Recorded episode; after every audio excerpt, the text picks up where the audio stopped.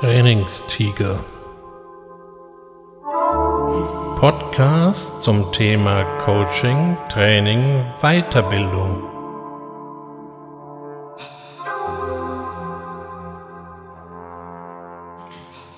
Herzlich willkommen beim Trainingstiger. Haben Sie sich schon mal gefragt, wie ein Denker ausschaut? Naja, wenn man etwas nicht weiß, dann schaut man am besten bei Google nach.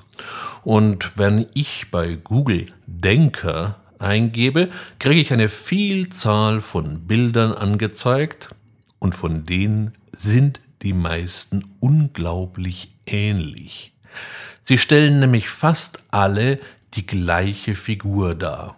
Die Bronzestatue von Rodin ja, der hat die im 19. Jahrhundert gemacht. Da hockt einer auf einem, hm, man weiß es nicht so genau, könnte ein Fels sein und hat den Kopf in den Arm gestützt und ja, ich weiß gar nicht so, ob er wirklich denkt, er wirkt auf mich eher grübelnd. Also grübeln heißt so, dass die eigenen Gedanken so um einen kreisen, so richtig nach vorne geht es beim Grübeln meistens nicht. Er sinniert ebenso. Und diese Form des Denkers, die ist x-mal wiederholt und neu gefasst worden. Da sitzt dann halt einmal auch ein Affe, man findet dort natürlich auch den Skelettdenker, aber im Grunde ist es immer dieselbe Figur. Was ich daran interessant finde, warum geht der Denker eigentlich nicht mal? Nein, ich meine nicht den von Rodin, der ist in Bronze gegossen und wenn der plötzlich das Gehen anfangen würde, ja, das würde mich ein wenig verwundern. Sie fragen sich jetzt, wieso ein Denker plötzlich rumlaufen soll. Ich habe eine Gegenfrage. Was glauben Sie denn, wie ein Denker denkt? Zum Denken nutzen wir unser Denkorgan, das Gehirn. Vielleicht einmal ein paar Rahmendaten. Das Gehirn macht ungefähr einen Gewichtsanteil von 2% bei einem normalen Menschen aus. Also wenn sie zunehmen, wird nicht automatisch ihr Gehirn größer. Ne? Nur damit wir uns da richtig verstehen. Interessanterweise braucht das Gehirn aber, obwohl es ja jetzt gar nicht so viel von der Masse ausmacht, 20 Prozent unseres kompletten Energiebedarfs. Und woher nimmt das Gehirn diese Energie? Nun, in erster Linie mal aus Glucose, also aus Traubenzucker. Das ist das, was wir in unseren Zellen als Brennstoff verwenden und dann brauchen wir vor allem noch Sauerstoff. Daraus gewinnen wir dann Energie, atmen Kohlendioxid ab und ein bisschen Wasser gibt es nebenher auch noch. So viel mal dieser kleine Ausflug in die Biochemie.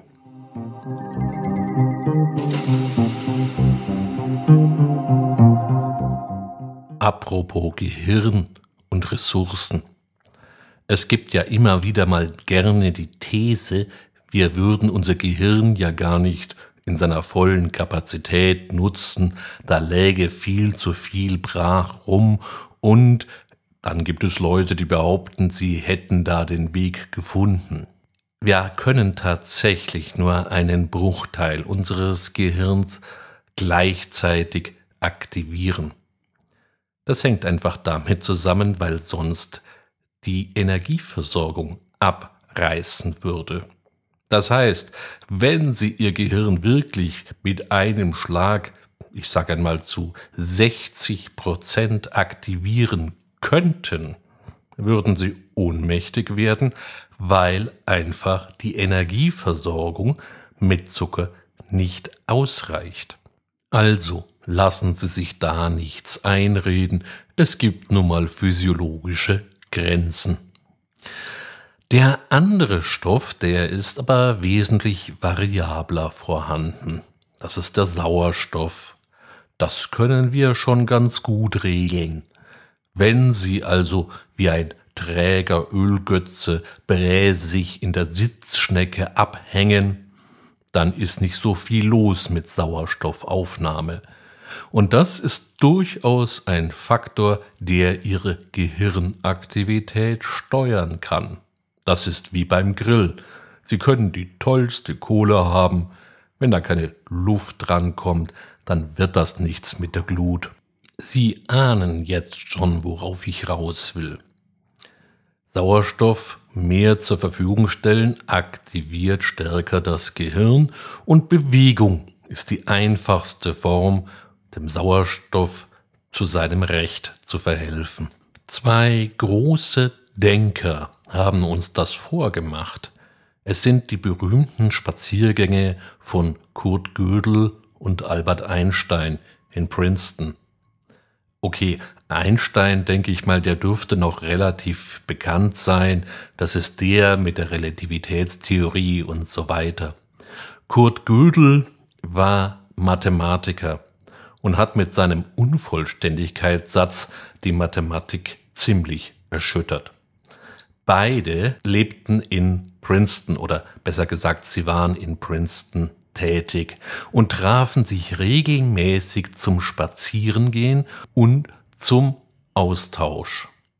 Ein so hochintellektueller Austausch und Bewegung, das kann ich mir sehr gut vorstellen.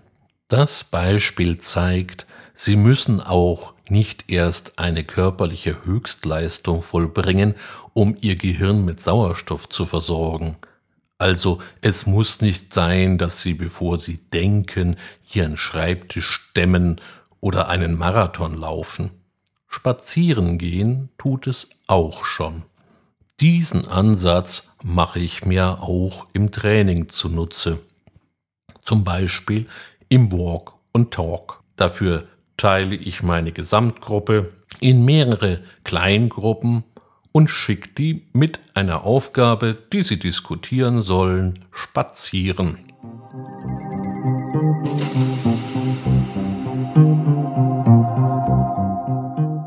Das tue ich nicht, weil ich meine Teilnehmer gerade nicht mehr sehen kann, sondern weil sie arbeiten sollen und ich sie dabei unterstützen möchte. Ich kann natürlich niemanden wirklich zwingen zu gehen. Manche denken sich, wenn der Trainer mich nicht mehr sieht, alles gut und fläzen sich auf die nächstbeste Sofaecke. Aber es ist schon sinnvoll, wirklich mal zu gehen und sich auszutauschen, zu diskutieren, zu denken. Manche Leute tun das ja sogar intuitiv. Ist Ihnen schon mal aufgefallen, wenn Leute am Handy telefonieren, bleiben sie meist nicht stehen, sondern sie gehen auf und ab, hin und her. Früher konnte man sowas am Flughafen immer besonders gut beobachten, manchmal kann man das heute noch im Büro. Natürlich denkt jeder anders.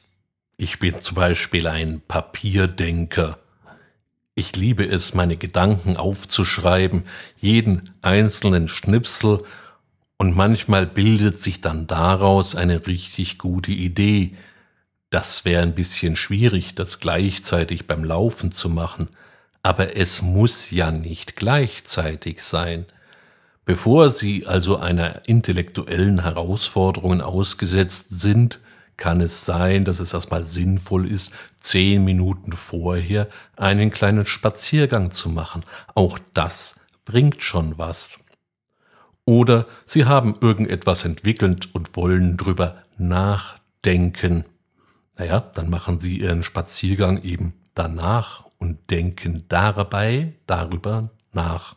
Vielleicht haben Sie sich das schon mal bei Trainings gefragt, gerade die, die so einen ganzen Tag gehen.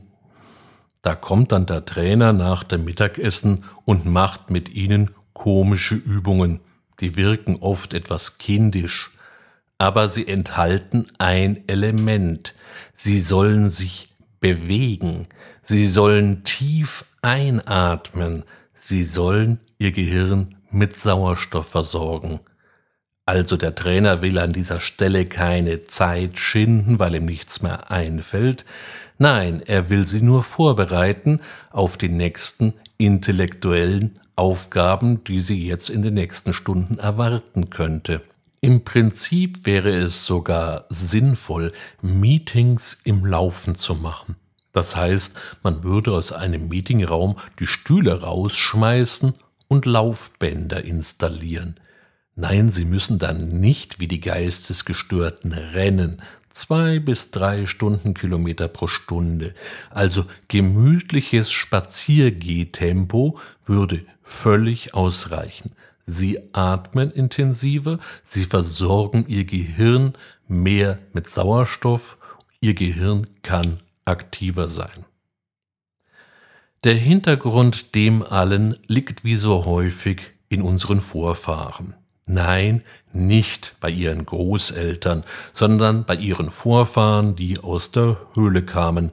Also gehen wir mal flugs 40.000 Jahre zurück. Unsere Vorfahren waren Laufmaschinen. Wenn die sich einen ganz faulen Tag machten, dann gingen sie gerade mal zehn Kilometer.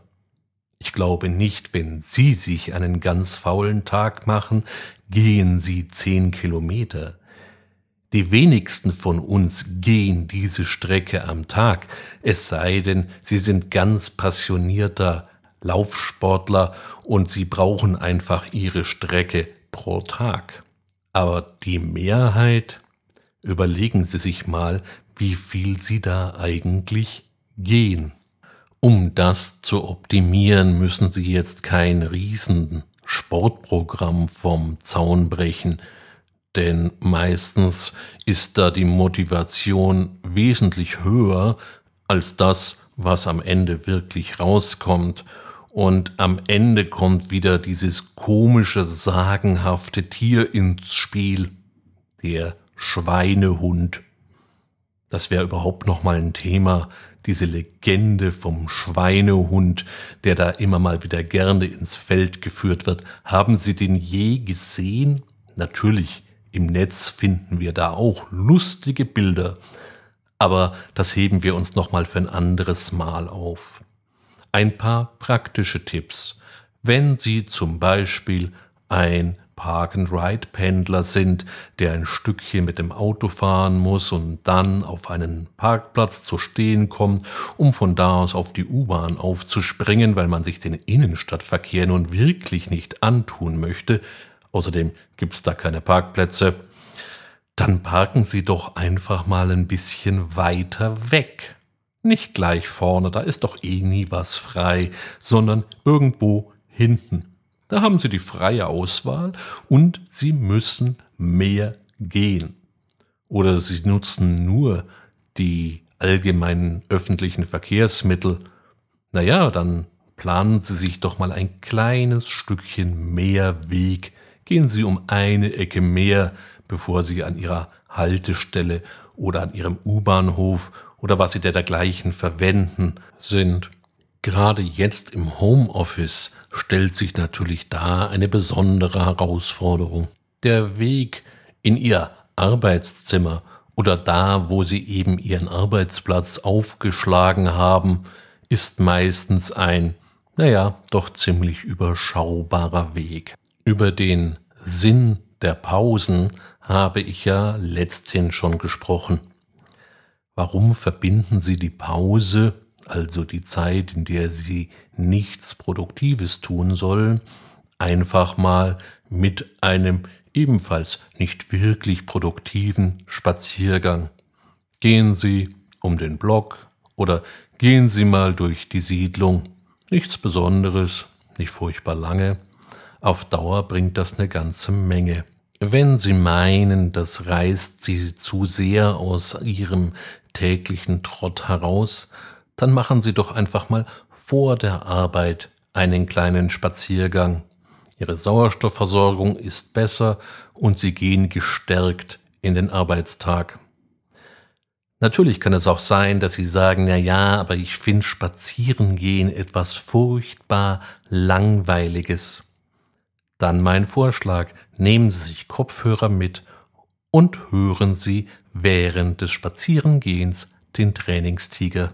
Wo auch immer Sie mich jetzt hören, ich bedanke mich auf jeden Fall für die Aufmerksamkeit und freue mich auf das nächste Mal. Ihr Ulrich Wössner.